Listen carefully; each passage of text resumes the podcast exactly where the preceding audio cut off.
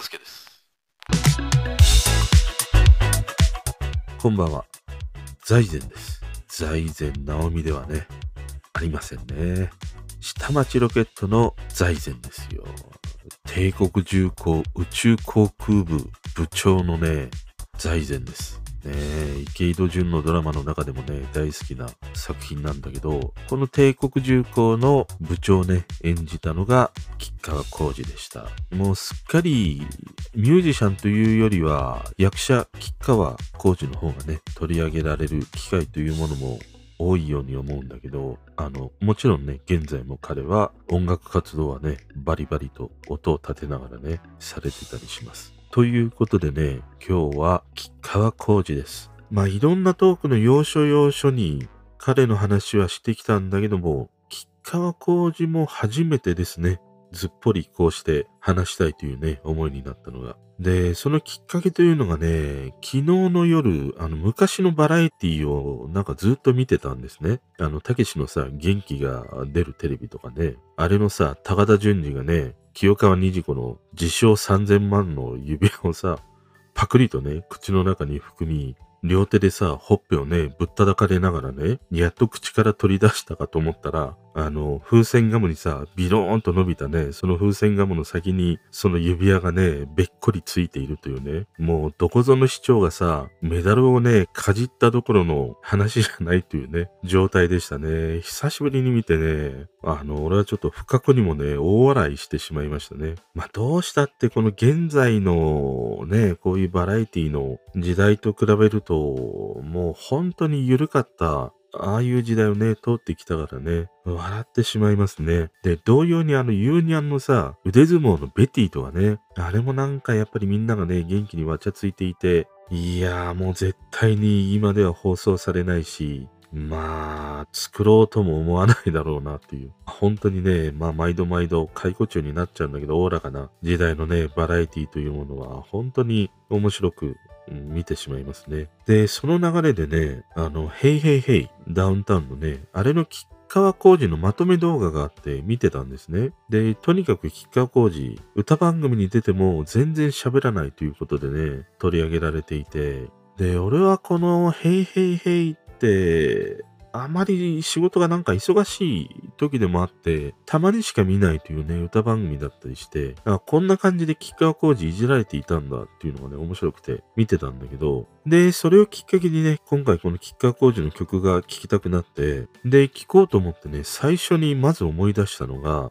1985年にリリースされたアルバムに収録されていた同名のタイトル、イノセントスカイだったんですね。で、この曲の作詞は鈴木正幸のガラス越しに消えた夏とかね、あとクラスの夏の日の1993とかね、松本一輝ですね。で、作曲が佐藤健というね、漢字で書くと、あの、俳優の佐藤健と全くね、同じ漢字を書くね、佐藤健が作曲していて、彼は大橋純子のね、バックバンドであった、ミノヤセントラルステーション。このバンドを結成した一人ですね。で、その後、この大橋純子とね、この佐藤健という、この二人結婚することになるんだけど、で、このミノヤセントラルステーションにいたのがね、あの、一風堂の土屋正美だったりしました。まあ、当時ガキの俺はね、あの、デビッド・ボーイと土屋正美がね、区別つかなかったね。あの、似てるんだよ、二人、ビジュアルが。なんでこれ混乱したかというと、やっぱりセンメリがいけなかったね。あの、邦画にデビッド・ボーイが出てるっていうのが、子供からするとよくわからなかったんだね。なんか、あ、日本で活躍している海外の人なんだな、みたいな。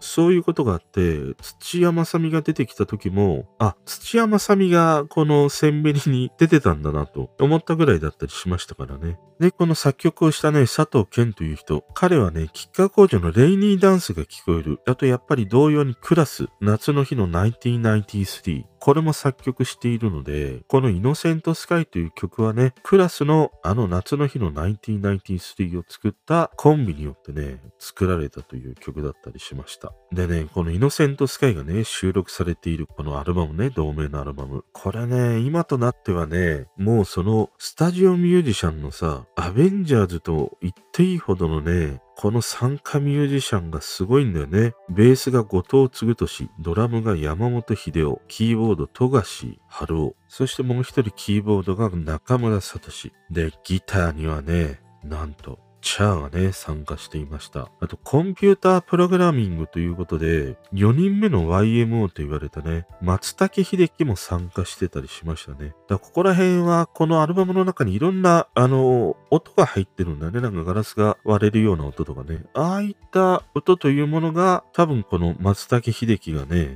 アレンジしたんじゃないかなと。思いますね。で、あとコーラスには Nobody というね、あの A ちゃんのバックバンドのこの二人ですね。で、この Nobody の相沢幸夫というね、人がいるんだけど、彼はあの A ちゃんのさ、もう超代表曲だよ。I love you OK。この曲の作詞をね、この Nobody の相沢幸夫がしてたりしますからね。あとはコーラスにね、佐藤健つながりということで、奥さんである大橋純子もね、参加しているといういや、ここら辺はね、もう、鍋プロ肝入りのミュージシャンになったからね、吉川浩司。もう、とにかくこの金庫の中にある3億円で、とにかく売るんだっていうね。もう、そういう状態でね、デビューした、この吉川浩司だったりしましたからね。で、今回ね、このアルバムのイノセントスカイを聴き始めたんだけど、いや、これがすごく良くて、あの、思わずさ、デビューアルバムの4作品、もう一度ね、ちょっと聞き直してみたんだよね。あの、ファーストアルバムのパラシュートが落ちた日から4枚目のモダンタイムというね、アルバムまでをちょっと聞き直してみたんだけど、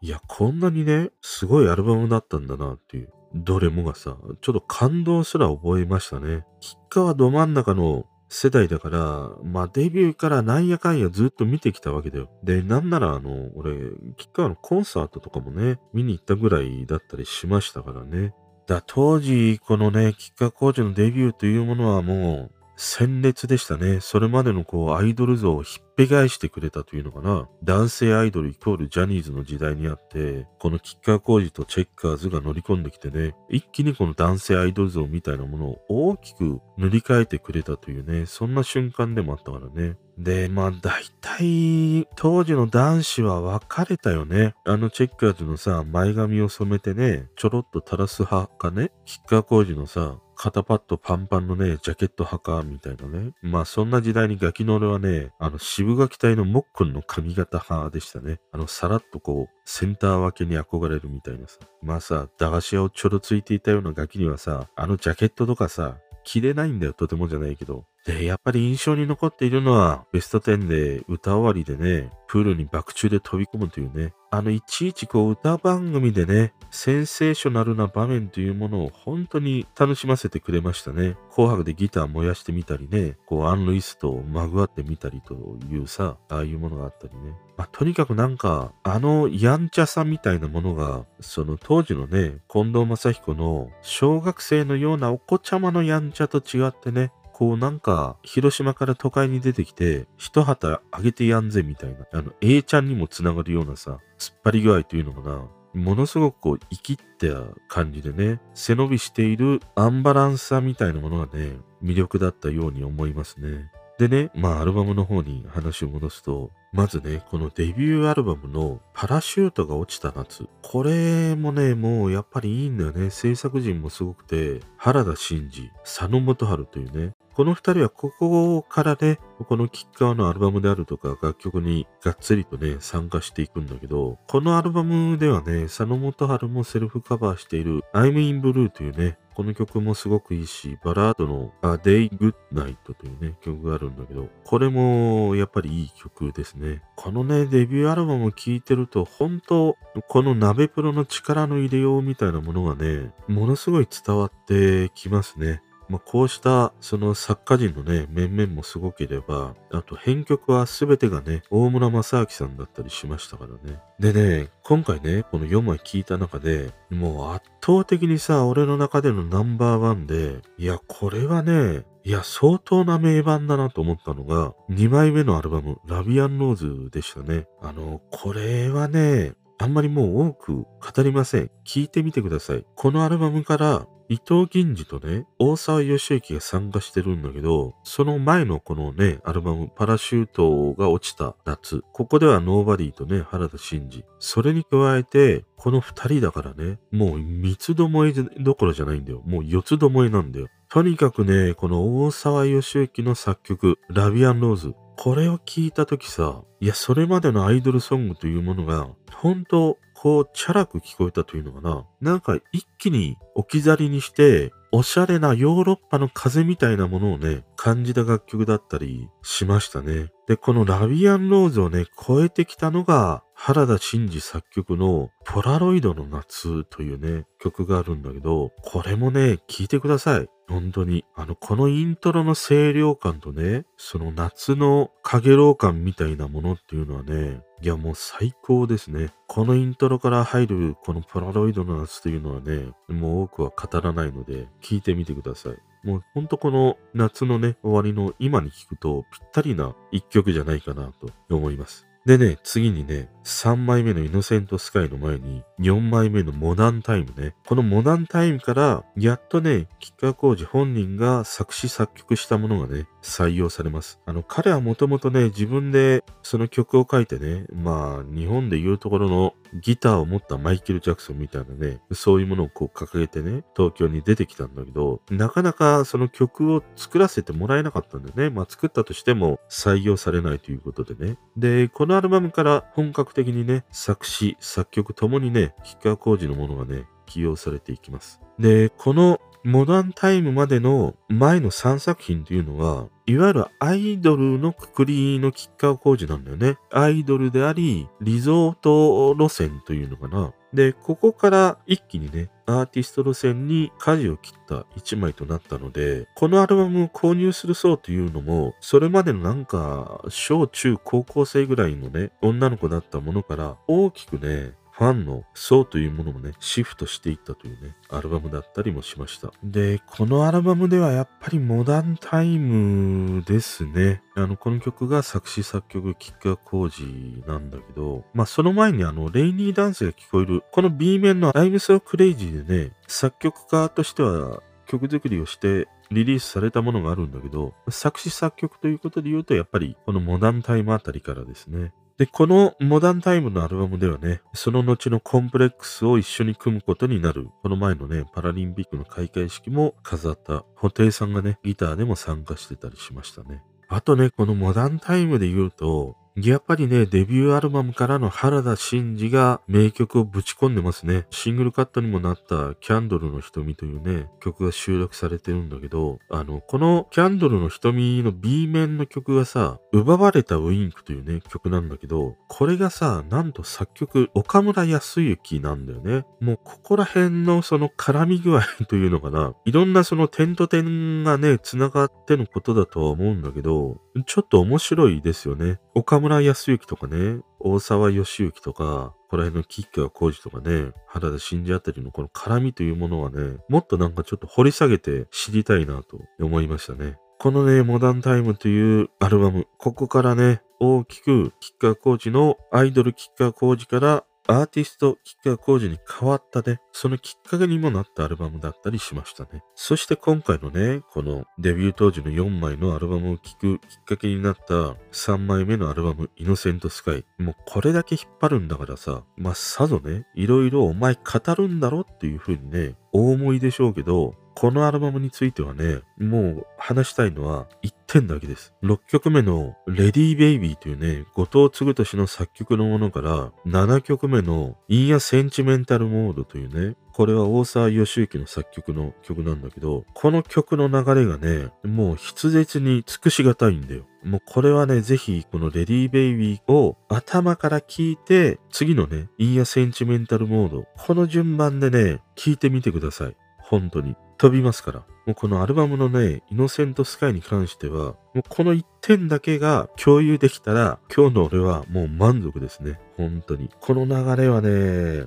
いやもう、聞いてください。で、最後にね、これらのアルバムをさ、プロデュースしてきたのが、木崎健二という人なんですね。この人は沢田健二とか大沢義行、山下久美子、あと、バンプオブチキンとかね、あと福山雅治とかをね、プロデュースしてきた人なんだけど、この人がこれらのアルバムをね、これほどまでの世界観に高めた、もう超本人なんだよ。で、今回ね、このアルバムを聴いたのをきっかけに、彼がさ、書いた本があるんだよね。プロデュースの基本という本があって、思わずね、俺、Kindle で読んでしまいました。もうさ、うんうんってうなずくことばかりでね、Kindle ってマーカーで書いたようにハイライトって言って、その気になった箇所を線を引いてさ、残しておくことができるんだけど、その箇所がね、実に77箇所もね、ありました。かなりね、面白かったし、こうしたその音楽だけに限らず、そのものづくりをしているクリエイターの人たちにはね、多くの気づきになることが数多く書かれてましたね。いわゆるその自己啓発本ということではなくて、彼のその今までの経験談をね、書いてたりするんだけど、そこにね、そのものづくりのヒントが書かれていて、かなり参考になりましたね。まあ何かしらそのクリエイティブなことにね、携われている人にはね、おすすめな本だったりしましたね。この本に関してはね、あの、なんか機会があったら話してみたいなと思いました。でね、この本の中でね、本当に最後一つ、一番参考になったのが、人は自分が必要とするものだけが見えているし、求めているんだっていうね。そんなことが書いてあって、これってそのクリエイティブに限らず、様々に、まあ世の中に溢れている情報とはね、人とのつながりにおいても言えることだよなっていう、そんなことを思いましたね。かなりね、面白い本だったりしました。ということで今日はね、この吉川浩司のデビュー当時のアルバム4作品をね、聞いてみての話でした。これはね、もうぜひ聞いてみて感じてほしいなっていう、そんな4枚でしたね。それでは。聞いてくれてる人とつながりたいから、番組フォローされたら嬉しいし、Twitter もフォローしてほしい。俺の知らない曲とか教えてもらいたいな。今日も聞いてくれてありがとう。